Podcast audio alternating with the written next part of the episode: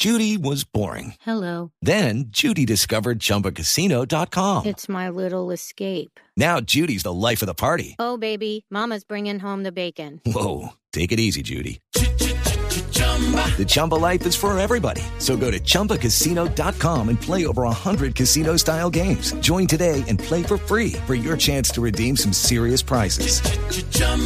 ChumbaCasino.com. Purchase necessary. Void where prohibited by law. 18 plus terms and conditions apply. See website for details. A mí me gusta el chivo con vino y el pescado con jugo de limón, con pimienta y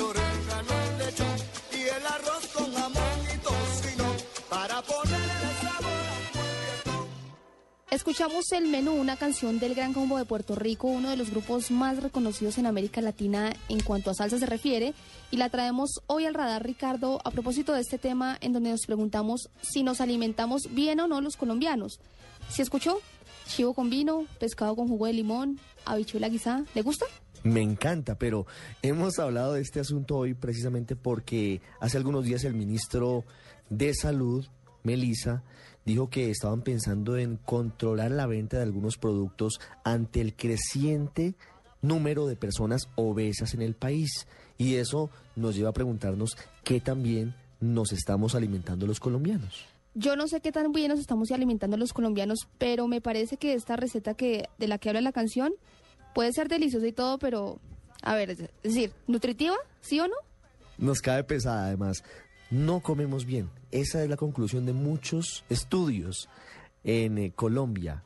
Aumenta la obesidad y hemos hablado con la gente, hemos hablado con expertos para saber qué está pasando, por qué comemos tan mal los colombianos.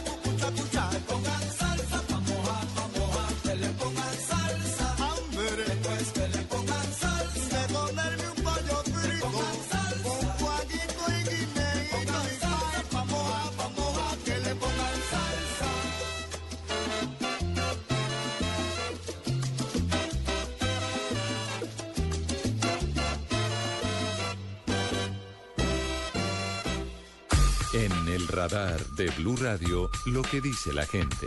¿Será que los colombianos sí nos alimentamos mal o creemos que nos alimentamos bien? ¿Qué dice la gente? ¿Qué dicen los oyentes? Pues lo normal, yo soy una persona que estrato 2, 3, uno subsiste prácticamente. Sí, sí, porque ahora soy diabética, entonces me toca. No me alimento bien. a veces uno come bien, a veces come mal.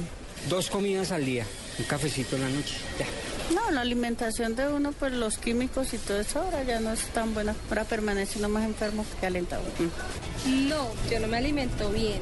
Pues porque a veces salgo de afán de mi casa o pues no me queda tiempo para cocinar. Todos los trabajos se prestan para que realmente tú ya no puedas alimentarte bien. Ya uno deja de sentir hambre por lo ocupado que uno está. La verdad es eso. Sí, yo sé que no me alimento bien. Mm, no, la verdad no. Para comer a buena hora, pues no, no le queda a uno pues como tiempo para comer a, tiempo que es.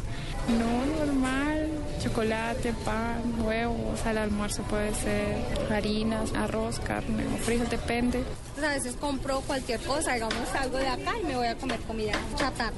Sí, yo me alimento bien, eh, las tres comidas diarias, nada de comida chatarra. Eh, No, pues por toda la rutina, por el corre-corre del día, uno no se alimenta bien, come a deshoras. Pues sí, yo creo que me alimento bien.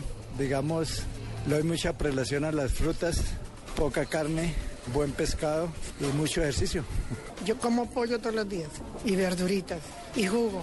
Pues como ya estoy en la tercera edad, yo más o menos trato de no consumir tantas grasas, como más que todo frutas.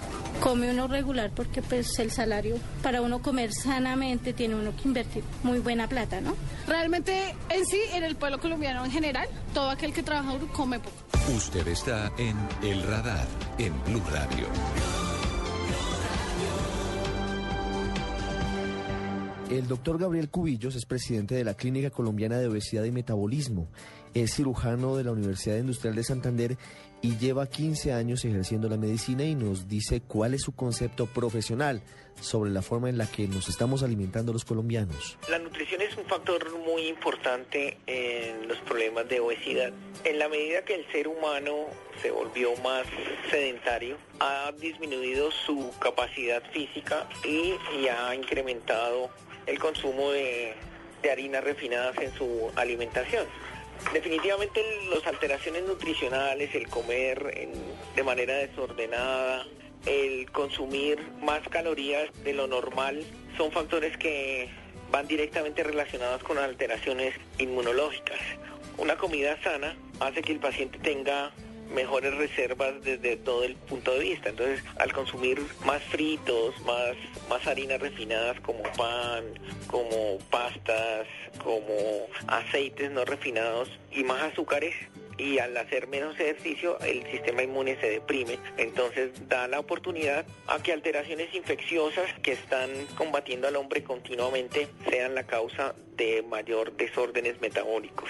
Durante 15 años hemos observado más o menos unos 30 mil pacientes y hemos logrado conocer que la mayor prevalencia de alteraciones, por ejemplo en las mujeres que producen obesidad, son las infecciones urinarias. De manera asombrosa hemos notado un factor común en el más del 90% de las pacientes que consultan por obesidad se presentan alteraciones infecciosas desde la infancia tales como cervicitis, estenosis o estrechez de la uretra, infecciones urinarias crónicas, son el factor preponderante en las mujeres.